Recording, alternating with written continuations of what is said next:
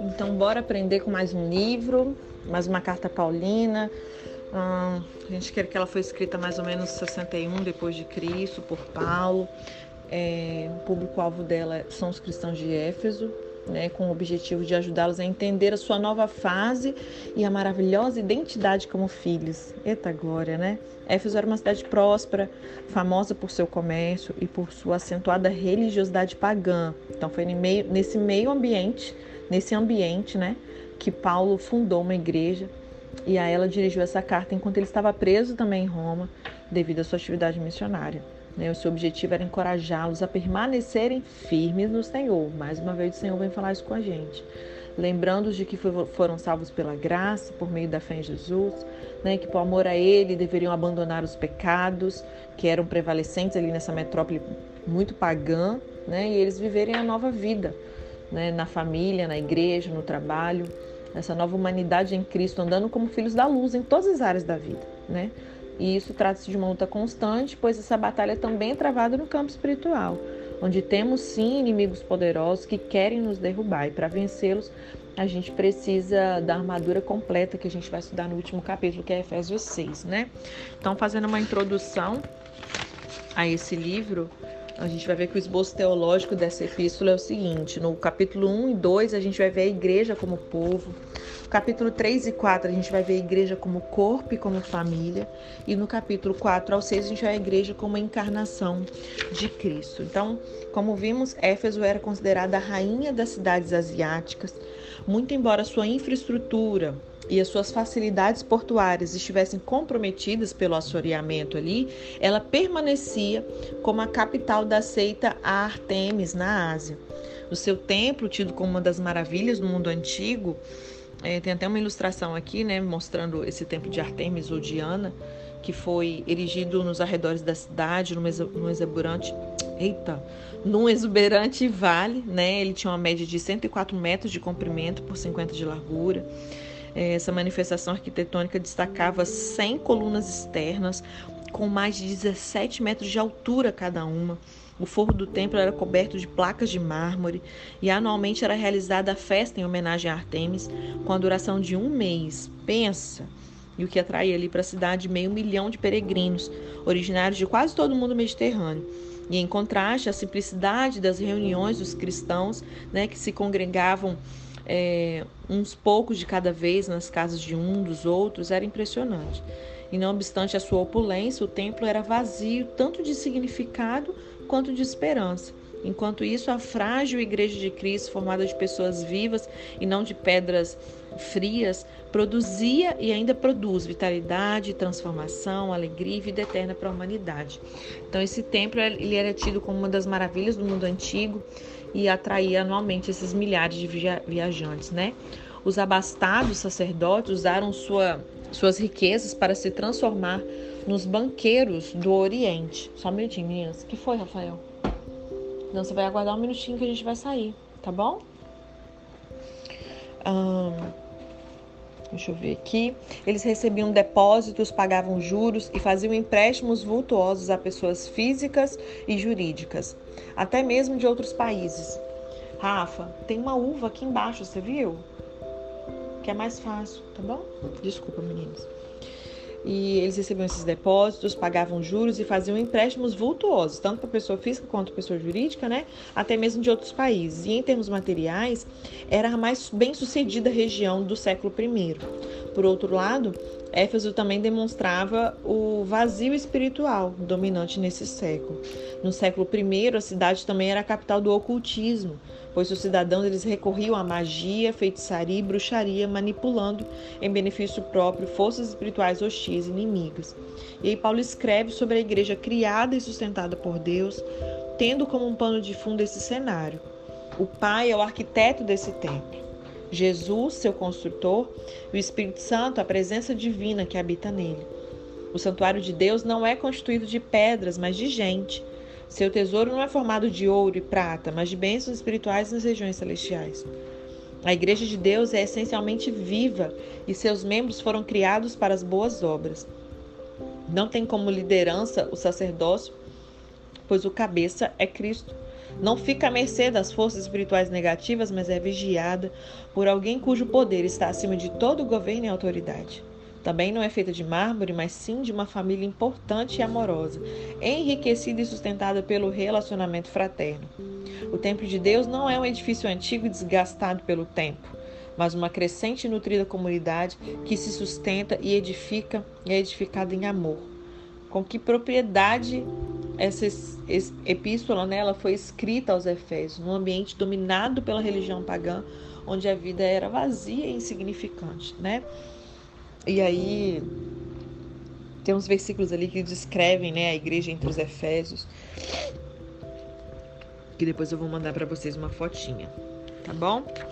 Com relação para finalizar essa introdução à data e autoria, como eu falei, ela foi escrita por Paulo, que passou né, mais de três anos no lugar Alguns falam que entre 57, 54 e 57, né? Há algumas versões que falam que até 61 depois de Cristo, enfim. Essa estada, conforme a gente leu lá em Atos 19, causou um tremendo impacto na cidade e nas outras 230 comunidades da província romana da Ásia. A ameaça que pairava no ar por contrariar fortes interesses não se devia tão somente aos milhares de dólares de livros de propaganda sobre magia que foram queimados pelos que aderiram ao cristianismo, mas também a pujança econômica dos que dependiam da vinda de peregrinos ao templo de Artemis, como eu falei. Então imagina o caos que estava sendo instalado das pessoas se convertendo desse ocultismo todo, dessa magia, queimando os seus livros de magia, deixando de, né, de produzir dinheiro nessa festa a esse, a esse templo, né, esse deus é, Artemis ou Diana, né? E a carta aos Efésios ela foi escrita em Roma, né, onde Paulo estava ali aguardando em prisão seu julgamento. E duas outras cartas também que nós vimos e nós já lemos, né, que ele escreveu também nesse período entre 57 e 61, que foi Filipenses, que a gente já leu, e Colossenses também. Então essas três cartas foram escritas nesse período aí. Amém? Então Efésios capítulo 1 diz assim: Paulo, apóstolo de Cristo Jesus, pela vontade de Deus aos santos e fiéis em Cristo Jesus que estão em Éfeso, a vocês, graça e paz da parte de nosso Deus, Pai e do nosso Senhor Jesus Cristo. E aí ele vai falar das bênçãos espirituais, né? Verso 3: Bendito seja o Deus e Pai de nosso Senhor Jesus Cristo, que nos abençoou. Tá falando no passado, ou seja, o que Jesus, que o Senhor em Jesus já fez. Então ele já nos abençoou com todas as bênçãos espirituais nas regiões celestiais em Cristo. Porque Deus nos escolheu nele antes da criação do mundo. Para quê? Para sermos santos e irrepreensíveis em Sua presença. Em amor, Ele nos predestinou é, para sermos adotados como filhos por meio de Jesus Cristo, conforme o bom propósito da Sua vontade, para o louvor da Sua gloriosa graça a qual nos deu gratuitamente no amado. Nele nós temos a redenção por meio do seu sangue, o perdão dos pecados de acordo com as riquezas da graça de Deus, a qual ele derramou sobre nós com toda sabedoria e entendimento. E nos revelou o mistério da sua vontade. Acho engraçado que toda vez que a gente lê no Novo Testamento que fala, né, que ele sempre nos revelou o mistério, eu fico pensando assim, se não tem essas coisas na Bíblia do povo que vive só no mistério, no mistério, manto, manto, manto, né? E nos revelou o mistério da sua vontade de acordo com o seu bom propósito que ele estabeleceu em Cristo, isto é, de fazer convergir em Cristo todas as coisas, celestiais ou terrenas, na dispensação da plenitude dos tempos. Quando ele fala na plenitude dos tempos, né, que foi quando Jesus veio, ou seja, existia uma série de fatores que convergiam, que colaboraram para isso, fator social, econômico e espiritual, tá bom? É o tempo que Jesus veio. Nele nós fomos também escolhidos, tendo sido predestinados conforme o plano daquele que faz todas as coisas segundo o propósito da sua vontade, a fim de que nós, o que primeiro esperamos em Cristo, sejamos para o louvor da sua glória. Quando vocês ouviram e creram na palavra da verdade, o evangelho que salvou vocês, vocês foram selados em Cristo com o Espírito Santo da promessa que é a garantia da nossa herança até a redenção daqueles que pertencem a Deus para o louvor da sua glória.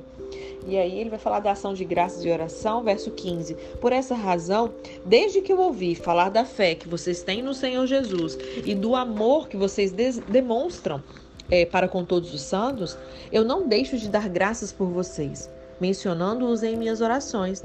Peço que o Deus de nosso Senhor Jesus Cristo, glorioso Pai, lhes dê espírito de sabedoria e de revelação no pleno conhecimento dele. Eu acho que vocês já devem ter ouvido eu orando isso, né? Eu oro isso com certa frequência pedindo para que o Senhor nos dê espírito de sabedoria e revelação no pleno conhecimento dele. É importante a gente orar a palavra, amém? Oro também para que os olhos do coração, também é outra expressão que eu insiro nas minhas orações.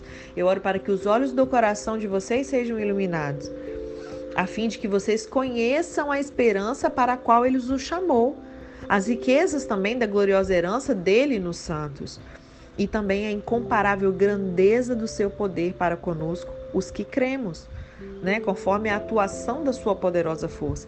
É, é, tão complexo, é tão, é tão exagerado. Deus é tão, nossa, entende? Olha, grandeza, poderosa força, incomparável grandeza, riquezas da gloriosa herança. Não tem como ser, ser diferente do Pai, né? E aí, verso 20, ele fala: esse poder ele exerceu em Cristo, ressuscitando, ou seja, todo esse poder que está em mim e você disponível, ele está falando que esse poder ele exerceu em Cristo quando ressuscitou ele dos mortos e fez ele assentar à direita nas regiões celestiais, muito acima de todo governo e autoridade, poder e domínio, e de todo nome que se possa mencionar.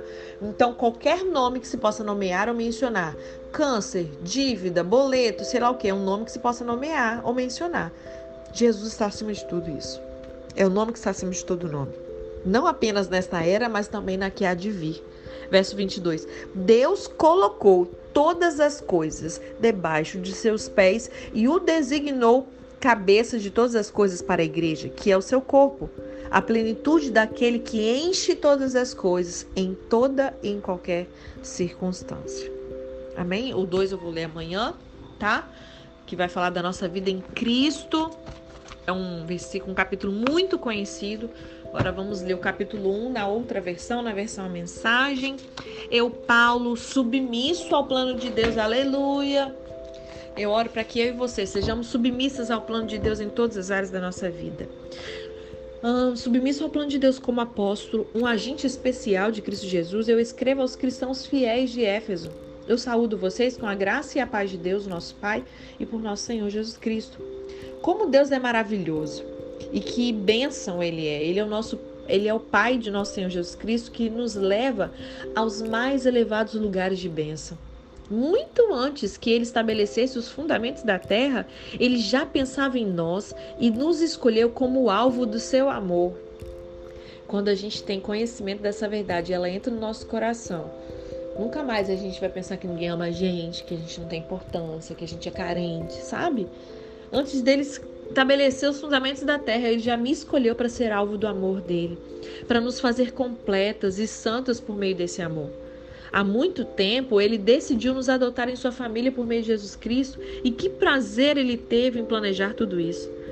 Foi por sua vontade que agora nós participamos da celebração desse presente dado por seu filho amado, totalmente de graça. Por causa do sacrifício do Messias, que derramou seu sangue no altar da cruz, somos um povo livre. Estamos livres das punições decorrentes das nossas maldades. E a verdade é que somos totalmente livres. Ele pensou em tudo e providenciou tudo de que precisamos. A gente precisa crer nessa verdade. E nós somos incluídos nos planos que ele teve tanto prazer em executar.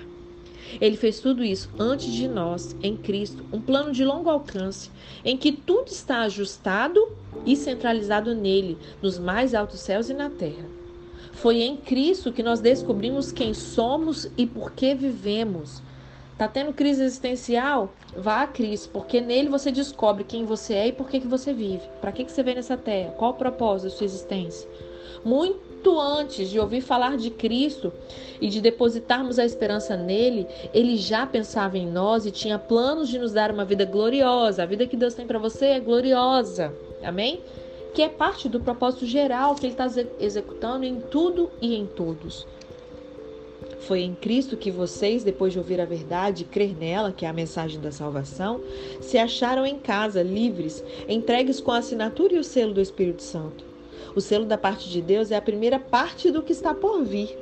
Um lembrete de que vamos receber tudo que Deus tem preparado para nós. Uma vida cheia de louvor e gloriosa. É por isso que da primeira vez que ouvi falar da plena confiança que vocês têm no Senhor e do amor que vocês dedicam a todos os seguidores de Jesus, eu não pude parar de dar graças a Deus por vocês. Toda vez que eu oro, eu penso em vocês e dou graça. E além de agradecer, eu peço ao Deus do nosso Senhor Jesus Cristo, ao Deus da glória, que os faça sábios e dê a cada um o discernimento necessário, para que vocês conheçam cada vez melhor e entendam o plano que ele traçou para vocês, apegando-se à imensidão do glorioso caminho de vida que ele tem para os seus seguidores a grande, olha como é incrível, né? A grandiosidade absoluta da sua obra em nós, que confiamos nele, força sem fim, um poder sem limite. Paulo está dizendo aqui que nós já temos tudo o que precisamos para viver a caminhada cristã. Deus ressuscitou Cristo dos mortos, entronizou ele nos céus, deu-lhe todo o poder e preenche o mundo com a sua presença. Nós não precisamos esperar que algo adicional aconteça para que nós possamos viver alegre e confiadamente. Não podemos deixar de ser o povo que Deus nos chamou para ser, esperando que chegue algo extraordinário que faça a nossa vida diferente do que é. O extraordinário já veio. Ainda temos muito a aprender, sim, mas há muito tempo para isso. O mais importante é que o dom já nos foi dado. Não é algo que precisamos esperar, em Cristo, nós temos tudo de que precisamos para ter uma vida de fé em Deus e para ter um amor ativo em relação ao próximo, e nós temos tudo isso agora. Toda essa força, ela vem de Cristo. Deus o levantou da morte e o estabeleceu num trono nos altos céus, no governo do universo, tudo, das galáxias aos planetas, de forma que nenhum nome, nenhum poder está fora do alcance da sua soberania. E isso não é provisório, será assim para sempre. Ele está no comando de tudo e tem a palavra final a respeito de tudo. No centro de tudo, Cristo governa a igreja. A igreja não é periférica em relação ao mundo. O mundo é que é periférico em relação à igreja. A igreja é o corpo de Cristo. Por esse corpo ele fala, Jesus age e preenche tudo com a sua presença. Amém? Pode hoje ficar melhorzinho, a gente vai ler só um capítulo hoje mesmo, tá bom?